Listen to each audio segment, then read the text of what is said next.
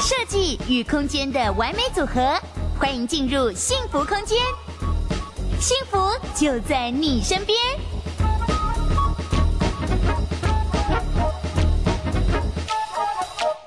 再来的部分就是成本价格了。OK，成本价格这个部分就是我们在关乎到呃预售屋，那预售屋呃基本上哈、哦，房地产的市场是这样，预售屋的价格会走在前面，预售屋只要建设公司预售屋的价格成交的高。那是不是新城屋就会价格就被带上来？对。那新城屋价格被带上来，中古屋是不是就会价格被带上来？对。那中古屋价格带上来，整体是不是就被带上来？好，我又买不起了，怎么会这样？原来这一层一层是这样子上来的。对，但但是在在呃在可能在前几个月，老实说，我看到呃建设公司说建呃营造成本往上提升，对我来说，我觉得是一种噱头。老实说，我觉得那是一种就是。恐呃恐吓吓吓，你刚刚是想说恐吓吗？吓唬消费者的一一个一个说法。对啊。可是，在今年哦，十一月就在上个月，不动产估价师四号公报里面就提出，台湾呃不不动产估价师其实对不动产的价格是相对的保守的。他们都发这个公报来说，主计处统计哦，就是水泥、工资、钢骨结构三类的涨幅约在三十四趴、十二趴跟二十二趴。那呃，在就是本次调整，全国各地的营建成本调幅约二十到四十趴，所以这个是行政院主计处公布，再加上不动产估价师公四号公报公布的，其实这个公这个公报就可以让我们知道说，其实真的呃营建成本真的是在往上走，所以预售的价格现在真的是呃也往上走，真的会往上走，所以大家可以注意一下这个趋势，如果营建成本再居高不下的话。那很有可能，台湾的房价真的还会再被就是被往上带。不管什么样类型，不管是预售、中古，都还会再被冲一波高。对，因为预售带带领头羊嘛，预售创高了，新古屋就会创高，新古屋创高之后，中古屋就跟着上。天哪，我又买不起了，怎么办？我也买不起。再来第三个部分是比较价格。OK，好，再比较价格，就是刚刚讲了，收益价格，你的你的租金往上调，那。价格往上调嘛，那你的你的建设公司价格往上调，是不是周围的成交行情就往上调？那周围成交行情往上调，你的实价登录就会往上走了。那这个是内政部公告的呃那个价格指数。那其实全国这是全国的全国的价格指数，真的是在往上走。所以呃这个指标大家也可以做一个参考，就是现在的趋势大概是房价是往哪是往多还是往空走，大家可以做一个参考。那你的自身状况。评估好了，OK 了嘛？那再来就是市市场整体状况，你也觉得哎、现在是一个进场好时机。那接下来就是来评估物件，你就开始找物件哦。哦，好，我就开始跟中介说，哇，我决定要买房。那中介开始带你去看房子，或者是你看看法院的公告，或者是你找我，我可以推荐你一些物件给你。那你就可以评估一下这个房子，你在出手之前你要经过的必须经过的流程哦。那这个流程我把它编为一个口诀：地环。屋价、地段、环境、屋屋况、价格，对，你要今今天你要进房仲店去谈价格的时候，一定要切记切记这四个字，打开门，这个真的会，这真的会让你买，就是不不会让让你买贵，不会让你吃亏。打开门大喊地环屋价，地环屋价哦，房仲一看就知道这个客户是懂略懂略懂的。诶、对，如果房仲也懂这个口诀的话。对，这个口诀是等于说一个护身符啦，让你让你在评估房地产的时候比较有一个准则。好，那呃地段环境物况价格我们就细部讲了。好，第一个地段我们要评估的是三大主要的交通、公共设施跟发展潜力。那例子有哪些呢？大众交通工具的话，就是像说大众运输啊、交流道啊、主要干道。那公共设施有学校啊、大型商场啊、公园啊、观光观光设施。那发展潜力就是刚刚讲的，像竹科什么南对南科那就业重大建设计划，像说什么呃捷运呃绿线啊，或者是呃机机场对呃类似这样呃捷运的开通等等这些重重大建设，那就是呃再就是都更呃这这里的都更热不热络，重化热不热络，土地的供给需求量大不大，这个都会影响就是呃这边的地段的价格。Okay.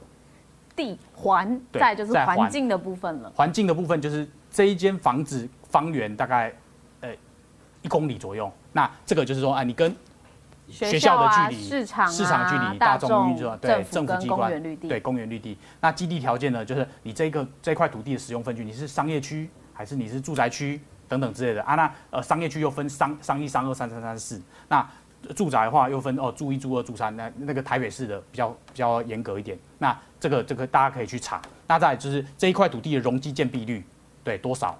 那这个也会影响这一间房子的价格。是 OK。那那。再来的部分就是屋况的部分。对，屋况的部分呢，就是这个口诀，叫做“风火水电光”。风火水电光，天墙地柱窗。对，这个就是你在看房子的时候，你就把这个口诀背出来。所以就地环屋价，风火水电光，天墙地柱窗。对，你就你就评估啊，风什么？通风。火就是明火暗火，水就是呃它的呃有没有畅通啊，水管 O 不 OK 啊，有没有什么堵塞啊？对，那那这个电啊，它的采光啊，它的呃它它是不是呃天天什么天花板嘛，墙嘛，它的主结构嘛。啊，它的那个窗户明不明亮等等之类的，那这里就就讲嘛，主结构、漏水的状况、房屋的坐向、风水啊，有没有恶邻居，有没有民间神坛，呃，管委会的营运好不好啊？公共设施的状况有没有人在维护？管理费收的贵不贵？啊，离便利商店近不近？像楼下有没有便利商店，或者是走路啊？之后，呃，那个那个地形风水什么路冲啊、剪刀煞啊、动距会不会很大？呃，影响到我家的采光会不会这样？那险恶设施，还有路宽，对路宽，地环屋价。那我们最后要来到价了，对价格。那你地段环境屋况评估完了之后，接下来就是价值了。这间房子到底值多少价值？那呃估价的部分，我们就分成三大：比较估价、成本估价跟成收益估价。那收益就是所谓租金嘛，成本就是所谓的就是我们刚刚前面有提过，对，比较就是实价登录。那我列出这几个哈，就是呃大家比较常用的中古屋、预售屋。还有法定地上权，还有收租的收租。法定地上权说老实话比较少了，因为这种是法拍的时候才会比较用到。对。那我在书里面有介绍，其实很多种不一样的物件，它怎么评估？那大家可以去做一个参考。也有实际的案例，都可以看我们法拍小哥的书。对的。好，那最后大家最关注的还是这个标题了。对。好，那价格，你今天你的估算价格，刚刚我们估算价格，假设值一千万的话，这间房子值一千万，那。房仲跟你讲说，这间房子屋主要卖一千一百万，你要不要买？不要哦，你不要买。但是如果你就评估嘛，哎，未来的房价真的会涨哎，好卖。对，一千一百万可能就会，对，可能就会买。对，那这个就是推升房价的原因了。OK，好、哦、啊，那假设呃，我评估这一间房子值一千万，哎，我房房仲报给我九百万，那 OK 啊，那就买啦，买啦，因为你买便宜嘛。对对，所以就是这样这样做这个跷跷板的平衡，大家。可以练习一下。那如果更细部的部分，你要真的要看书，因为这个这个说老实话有很多细部的东西要去要去评估的。是。再来就是来源的部分，刚刚有提到说我们这些高高 CP 值的好房，它的来源都是从哪些地方来？好，那你便宜的好房，我分成两大部分。第一个是有潜力的，你就买市价。这个概念是什么？像我用六百六百块买台积电，很贵，对不对？现在很贵，很贵。对，那。因为我是看他说台积电未来可能会涨到八百或涨到九百，哦，因为它有这个潜力。潜力。对，那我就买市价，或者是买市价偏贵，那这个也是一个买便宜好房的范围。对。那另外一种就是买低估于案件，就好像说啊，最近可能呃美国政府啊拜登可能寄出了什么样的政策，导致台积电的价格突然间大崩盘，呃大崩跌，不能说崩盘。崩跌，崩崩崩盘，可能很多人会害怕。就是稍稍的有回落，可能回落到便宜的价格，那你就趁现在赶快进场。那这个就是捡便宜的好机会。那房地产也是有这个概念。那你捡便宜的评估了，呃，捡便宜的案件有几个来源？第一个，房仲报给你，从五九一搜寻，乐居网。上网可以搜寻得到的资讯，对，乐居也是可以找。法拍屋就是我们在上一集其实有深入的在解析跟剖析过的。对，法拍屋其实才是最重要的来源。其实法拍屋真的很多可以买便宜的。法拍小哥最推法拍屋。对，没错，因为法拍真的是可以买到很多便宜好的物件。好，再来就是市场急售物件，像移民的、分家产的、缺钱的、离婚的。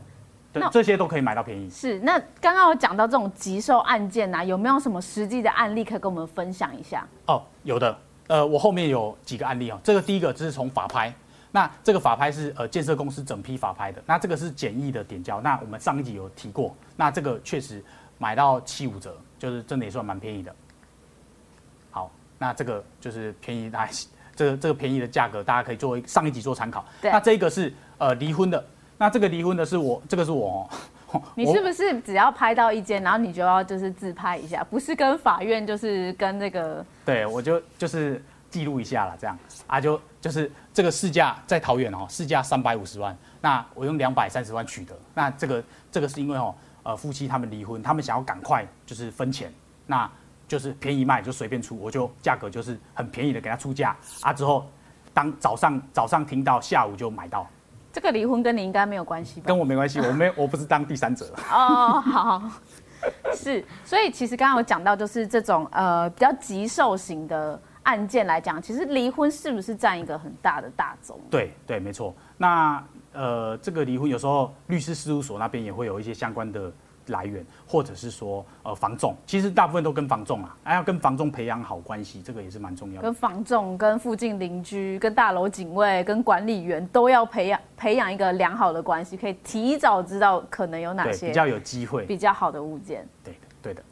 好，好，那这个物件也是呃分家产，我也是买的比较便宜哈。那这个呃这个原始的屋况，他们也是很久没住人了啊。那后来我把它做成这个呃。隔层呃套房，套房对，来收租，其实投报率很高哦。那这间也是呃分家产，他们也是便宜便宜卖，所以也也便宜蛮多的。所以这个你得知这个有这个物件的时候，也是利用就是自己的人脉关系，就是房仲啊，对，打好关系，所以可以得到这样子的好的物件。对的。所以其实我们在呃找寻这个来源的时候，好像第一步好像就是要先跟一些比较熟悉的房仲。培养好好关系，呃，也不一定要熟悉的房仲，就是你也可能要跟房仲表达说，你想要买一些可能超值的物件，但是超值的物件，房仲也会评估说你是不是有办法马上做决断。其实这个也这个跟房仲培养关系这件事情，也是一个很重要的诀窍哦。那这个在书中其实我提到蛮多的，所以连书里面有教我怎么跟房仲培养关系。对的。你要你要怎么样让房仲觉得说你是，你是一个 A 级客户，你是可以马上出手的。就像说，呃，刚刚呃，可能刚刚报给你物件，你可能还没看房子就先出价。可以可以，还没看房子就先出价。对，就跟法拍屋的买方一样，就是你你法拍屋你还没看到房子，你就要先出价，这个概念是一样的。是，是对，所以其实房仲你决定的速度越快，房仲就越容易报一些好的，就是便宜的物件给你啊。那如果说会评估比较久的话，那通常。呃，中介就会把它归类到自住客，那自住客通常就比较容易买到不便宜的。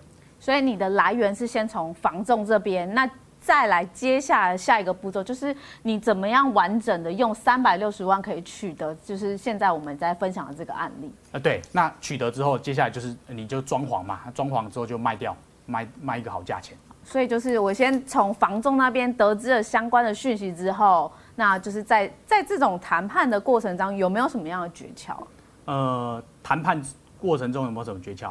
其实诀窍就是，我我觉得哈，说老实话，一般人对于房仲来说比较难买到便宜。这个说老实话，对，因为我们其实我们一走进去房中，就是会有用一种嘿嘿新手又进场的那种眼神看着我。对，确实。所以如果真的要买便宜，我觉得。